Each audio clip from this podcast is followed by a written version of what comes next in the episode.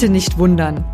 Heute geht es ausnahmsweise nicht um das Thema Gesundheit, sondern um ein tolles Naturschauspiel, was mein Mann und ich vor zwei Wochen am Muttertag miterleben durften. Unser Bienenvolk ist geschwärmt. Du wirst erfahren, welche Planungen dazu im Bienenvolk nötig sind, wie es bei uns dazu kam, ob wir den Schwarm wieder einfangen konnten und wieso wir uns am Ende doch noch echt Sorgen gemacht haben. Aber erst einmal herzlich willkommen und schön, dass du zuhörst bei dieser etwas ungewöhnlichen Podcast-Folge von mir.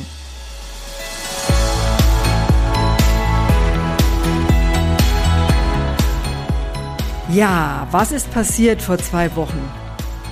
Mein schönstes Muttertagsgeschenk.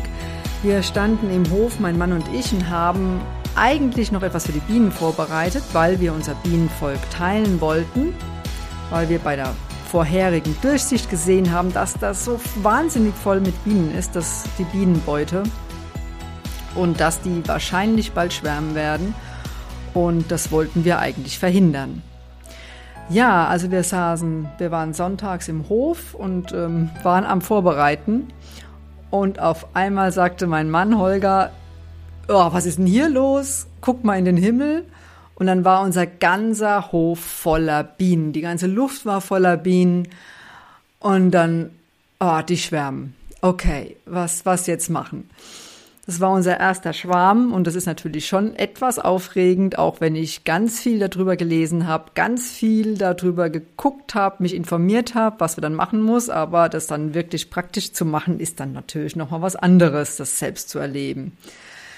Ja, wir waren dann ähm, etwas aufgeregt, ob wo die sich hinsetzen, weil wir haben im Garten eine hohe Tanne, die ist zehn Meter hoch.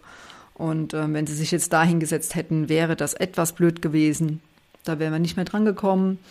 Die hätten natürlich auch zum Nachbarn fliegen können. Da gibt's übrigens wirklich tatsächlich Gesetze dazu für diesen Fall. Ähm, da darf man also tatsächlich auf das Grundstück des Nachbarns, da darf einem das nicht verbieten, ähm, um seine Bienen einzufangen. Das ist echt spannend. Ja, aber unsere Bienen haben es uns netterweise total einfach gemacht.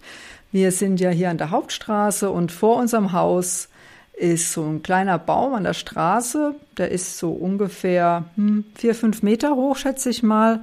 Und da sind sie gelandet. Also direkt vor unserem Haus, direkt an der Hauptstraße, an Muttertag, bei strahlendem Sonnenschein um die Mittagszeit. Ihr könnt euch vorstellen, da war einiges los. Es war ein wirkliches Spektakel, auch weil die Leute, die vorbeigefahren sind mit dem Auto oder mit dem Fahrrad oder zu Fuß vorbeigekommen sind, äh, angehalten haben, geguckt haben, gesagt haben, was ist denn da los? Müssen wir einen Imker rufen? Sind das Wespen? Stechen die? Ja, also es war sehr, sehr aufregend für alle. Ja, und dazu muss man wissen, die Bienen, die schwärmen, die stechen eigentlich nicht. Die sind da so mit sich beschäftigt, die haben keinen Bau zu verteidigen, keine Brut zu verteidigen. Die sind ja einfach nur auf neuer Wohnungssuche und sammeln sich dann erstmal irgendwo und planen dann das weitere Vorgehen. Das heißt, ein Schwarm ist erstmal total sanftmütig normalerweise.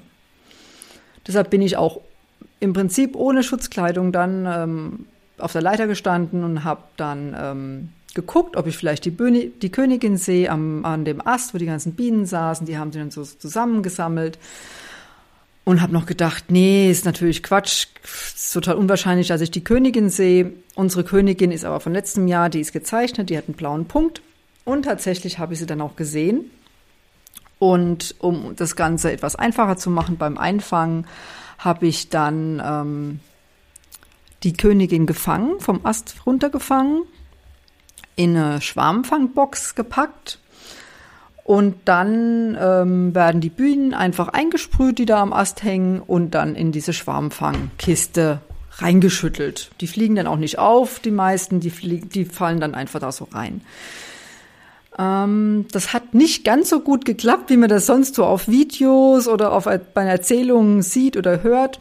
Es war dann also noch ein Teil der Bienen, ein großer Teil der Bienen saß also noch am Baum auf dem Ast, aber die Königin mit dem anderen Teil der Bienen war halt schon in dieser Schwarmfangbox. Das heißt, wir haben das dann einfach auf den Gehweg, an den Gehweg gestellt Und dann haben wir gewartet, dass die ganzen Bienen da wieder reinfliegen.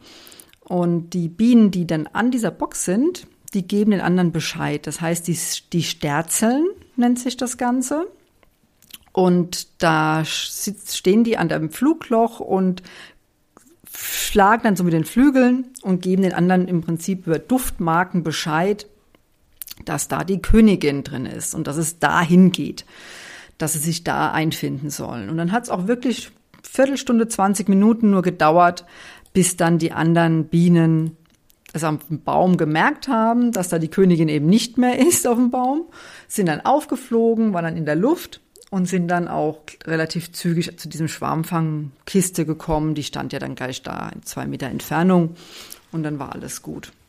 Ja, dann hatten wir die Bienen in dieser Schwarmfangkiste. Und dann gibt's verschiedene Meinungen, was man dann mit diesen Bienen macht. Und normalerweise ist es ja immer aber so, dass eben diese Bienen an dem Baum hängen bleiben würden, ein bis drei Tage, und dann ihre Spurbienen in der Zeit auf den Weg schicken. Die würden überall in der Gegend rumfliegen, in einem relativ großen Radius, also kilometerweit, und würden nach einer neuen Behausung suchen und würden dann zurückkommen an diese Traube, würden den anderen Bescheid sagen, würden sagen, hey, guckt mal, ich habe da was Interessantes entdeckt, kommt mal mit. Dann kommen ein paar mehr Bienen mit, gucken sich das an und so weiter. Und irgendwie, man weiß glaube ich noch gar nicht so genau wie, stimmen die quasi dann in dieser Traube ab, wo sie dann hinfliegen und einziehen. Aber das war ja bei uns nicht so der Fall, weil wir haben sie ja vom Baum weggefangen. Waren in der Kiste drin, und wir haben uns dann dazu entschieden, die quasi eine Nacht in Kellerhaft zu nehmen. Das heißt, die werden eine Nacht dunkel gestellt und kühl. Bei uns standen sie in der Garage. Und dann erst am nächsten Tag in die neue, nächste Beute oder in die neue Beute, in die neue Wohnung einzuschlagen. Das war auch so eine Frage, die dann natürlich kam. Wie kommen denn die Bienen überhaupt in diese neue Wohnung rein? Wie, wie macht man das denn dann und so? Und es ist eigentlich total einfach. Also das ist wirklich einfach und es ist faszinierend zu beobachten, weil die Bienen einfach wissen, was sie machen müssen. Die laufen nämlich automatisch ins Dunkle und wir haben eine Varé-Beute. Da wird dann vorher ein Brett von dran gelegt, ans Flugloch quasi vom Boden aus, ein Bettlaken drüber, ein helles. Und dann werden die Bienen einfach aus dieser Schwarmfangkiste bisschen nass gesprüht nochmal und dann auf diese, auf diese Rampe rausgeschüttelt. Jetzt würde man natürlich normalerweise denken, dann fliegen die doch alle auf. Nee, machen sie nicht. Also natürlich ein Teil der Bienen fliegt, aber der große, große, große Teil der Bienen bleibt einfach auf diesem Brett und läuft dann in diese neue Wohnung rein. Also das muss man wirklich mal gesehen haben, um das wirklich zu glauben. Und wenn das dich interessiert, dann klicke einfach unten, habe ich dir einen Link reingestellt noch, als verlinkt zu einem Blogartikel, weil ich da dann die Möglichkeit habe, auch äh, Videos hochzuladen. Da kannst du dir dann mal diesen Einzug angucken. Es ist wirklich fantastisch anzugucken. Und wir saßen also ganz lange da und haben ähm, beobachtet, wie die Bienen sich zum Teil, für uns sah es aus, zum Teil wie, dass sie den Schwächeren helfen die etwas verloren ein bisschen abseits saßen. Da kamen dann so mehrere Bienen zu der hin und haben die irgendwie betüttelt und dann war auf einmal diese, dieser Pulk weg, dann sind die wieder in den Hauptstrom gegangen. Und dieser Hauptstrom von Bienen wurde rechts und links von, wir haben sie, ja, das sah aus, als würden die Leitplanken bilden, die Bienen außen. Die haben ihre Popos außen gehabt, ihre Köpfe nach innen und standen wirklich ganz reglos. Also die sind nicht gelaufen, die standen da und haben Leitplanken gemacht haben wohl auch aufgepasst, dass niemand von außen irgendwie kommt und da was angreift. Und das war wirklich faszinierend zu beobachten. Die Königin war auch gleich im, in der neuen Wohnung drin. Das war schon mal das Wichtigste. Dann war es ein bisschen doof, weil wir, was wir nicht bedacht hatten, war das Wetter. Sonntags war es ja noch super warm. Und am Montag war es so 12 bis 15 Grad, manchmal ein bisschen regnerisch. Und wir konnten einfach aus Termingründen das alles mit diesem Einschlag, mit diesem Einlaufen lassen des Schwarms erst nachmittags um 4 Uhr starten. Dann hatten wir das Flugloch nicht auf maximale Breite offen. Das war auch so ein echt blöder Anfängerfehler. Das passiert uns sicherlich nicht nochmal. Und ja, am Anfang sind also die Bienen total schön reingelaufen, aber das hat zu lange gedauert und es war auch zu kühl. Auf jeden Fall war es dann so, dass ähm, so gegen acht, halb neun die Bienen, der Teil, der noch draußen war, sich für die Nacht eingerichtet hat. Die haben sich schon so zusammengekettet, die waren schon relativ stabil irgendwie als Fläche, auch außen gehangen an der Beute. Und dann haben wir sie da einfach so gelassen haben ihn noch zum Schutz, äh, mein Mann hat noch zum Schutz ein ähm, Zelt aufgebaut, dass er nicht irgendwie, wenn es nachts irgendwie anfängt zu gewittern oder zu stürmen mit Regen, dass sie da nicht irgendwie den Regen abkriegen. Ja, und dann haben wir eigentlich gehofft, dass sie am nächsten Tag von alleine reingehen. Das haben sie aber nicht gemacht. Wir mussten sie schon so ein bisschen noch nachhelfen. Hab so mit so einem leichten Holzlöffel so ein bisschen geschoben, dass, dass diese Verkettungen aufgegangen sind und sie vors Flugloch direkt gesetzt. Aber dann waren sie doch am Dienstagnachmittag alle in der Beute drin und wir haben echt aufgeatmet. Ja, dann waren die erstmal wohlbehalten angekommen. Und diese Varé-Beute, die hat ein ganz, ganz tolles Feature.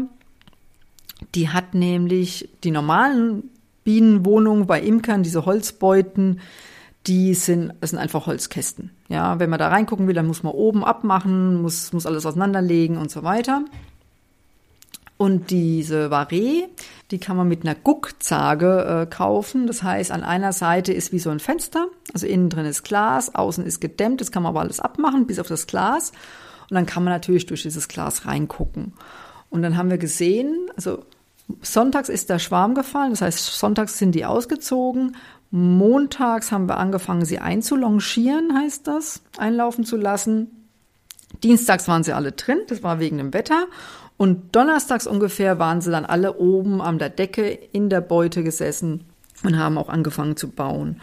Und das ist das Schöne auch, also man kann auch ganz viel, ohne dass man reinguckt, erkennen. Also wir müssen nicht unbedingt diese, diese Guckzage haben, sondern man kann auch ganz viel am Flugloch erkennen, wenn man sich da ein bisschen mit beschäftigt hat. Zum Beispiel ist es so, dass die Bienen, ähm, wenn sie brüten, wenn sie Brut haben, dann tragen sie Pollen ein. Und das haben sie auch gemacht. Seit, seit Freitag tragen sie Pollen ein. Das heißt, die haben schon die ersten Waben gebaut. In der Varé bei uns dürfen die alles im Naturbau machen. Da gibt's keine Mittelwände.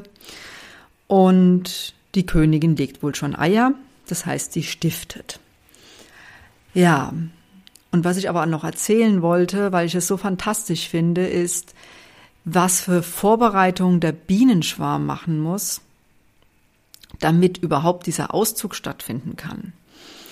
Weil die Königin muss vorher ein paar Tage Diät halten. Die Königin wird normalerweise von Bienen gefüttert und umsorgt. Also gibt es auch ganz tolle Bilder im Internet, wo wirklich die Königin so in der Mitte ist und um sie rum lauter Bienen mit dem Kopf zu ihr stehen und, und die betütteln quasi. Also die muss sich um nichts kümmern, die Königin, außer dass sie die Eier legt und die Stifte, gestift, die Stifte in die, in die Zellen legt, so heißen die Eier bei den Bienen. Und die wird ein paar Tage vorher auf Diät gesetzt, weil die sonst viel zu schwer ist, um zu fliegen. Also die ist sonst nicht, die ist für uns sehr flugfaul. Und dann müssen die Bienen noch vorher junge Königinnenzellen anlegen, also junge Weiselzellen heißt das bei den Bienen damit sie dann danach auch in dem alten Volk, in dem alten Bienenstock, ähm, ja, eine Königin wieder haben. Und dann müssen noch alle Bienen, die mit der Königin mitfliegen, die nehmen Proviant für drei Tage mit in ihren Honigmägen und die aktivieren ihre Wachsdrüsen, damit sie eben die neuen Waben bauen können, besser und schneller. Und dann spricht sich das Volk irgendwie ab, wer da bleibt im alten Bienenstock und bei der jungen Königin dann ist und wer mit der alten Königin mitfliegt. Ich glaube, das ist noch nicht erforscht, wie das passiert. Auf jeden Fall ist es so, dass eben ein großer Teil mit der alten Königin auszieht, aber unser altes Volk sieht quasi, natürlich sind da weniger Bienen drin, aber der Flugbetrieb war unverändert hoch. Also es war ganz faszinierend zu beobachten. Die sind also nicht, auch nicht auf die Idee gekommen, zu der alten Königin zu fliegen oder so. Die sind einfach in ihrem Stock geblieben, ganz ruhig. Das ist überhaupt das, was ich so super spannend an dieser Bienenhaltung finde, dass ich das Gefühl habe, viel mehr die Rhythmen der Natur mitzubekommen. Also seit wir die Bienen haben, wir haben letztes Jahr im Herbst angefangen, gucke ich viel mehr, oh, blüht irgendwas? Was für Pollen tragen die ein? Was für Farben von Pollen tragen die ein? Da gibt es nämlich ganz unterschiedliche. Ist Flugwetter? Können die Bienen fliegen? Ist es zu kalt? Ist es zu, naja, zu heiß, glaube ich, gibt's gar nicht. Ähm, regnet's? Ja, ist es zu spät? Noch zu dunkel? Also ich habe da viel mehr Acht auf diese ganzen Wettergeschichten und auch diese, dieser ganze Rhythmus von dem Bienenvolk. Also im, im Winter eben eher diese Ruhephase, wo wirklich im Prinzip nichts läuft bei den Bienen. Also jedenfalls nicht von außen sichtbar groß. Da sind die ja wirklich in der Wintertraube, auch wenn es kalt ist. Und dann passiert einfach nichts. Und sobald es dann warm wird, gibt es so einen richtigen Energieschub im Volk, also im Frühjahr, da explodieren die Völker, da haben die eine Wahnsinnskraft, auch so ein Bienenschwarm hat jetzt eine Wahnsinnspower, weil die jetzt auch ihre ganzen Bau, ihren ganzen Wabenbau äh, wieder neu machen müssen. Das kostet die wahnsinnig viel Energie. Und dann kommt die Zeit des Sammelns, ja, im Frühjahr, da ist jetzt die Hochzeit eigentlich, so Mai, Juni. Und dann geht's schon wieder langsam Richtung Herbst. Die, die Wintervorräte müssen alle da sein, und bis es dann wieder zu der Winterruhe kommt. Und dieser Rhythmus von der Natur, der fehlt uns häufig, habe ich das Gefühl. Also in dieser Welt, wo wir ganz viel in den Räumen sitzen, ganz viel vor unserem PC, jetzt ja noch mehr mit diesen Online-Meetings, gar nicht so viel mitkriegen von den Rhythmen der Natur oder auch von den Tagesrhythmen und oft auch gegen unseren Rhythmus leben. Und das finde ich so fantastisch. Das macht mir so eine Freude bei der Bienenhaltung, dass ich an diesem Rhythmus etwas näher bin, dass es mir wieder mehr, dass es mir bewusster wird und auch natürlich diese Kommunikation, dieser Zusammenhalt, was da bei den Bienen passiert, also wie das abläuft. Das war unser Erlebnis vor knappen zwei Wochen an Muttertag. Für mich war es wirklich etwas ganz Besonderes, das miterleben zu dürfen. So ein Naturschauspiel macht mich schon sehr ehrfürchtig. Falls du neugierig geworden bist und dir die Videos dazu anschauen magst, wir haben alles festgehalten und auf meinem Blog hochgeladen. Den Link dazu findest du in der Beschreibung. Für heute bleibt mir nichts anderes mehr, als dir eine wunderbare Woche zu wünschen. Vielleicht gehst du in den nächsten Tagen mit einem wacheren Blick durch den Tag in Sachen Rhythmus, Natur und Wetter. Vielleicht siehst du ja auch die eine oder andere Biene vorbeifliegen. In diesem Sinne wünsche ich dir eine wunderbare Woche. Bis nächsten Freitag. Deine Claudia.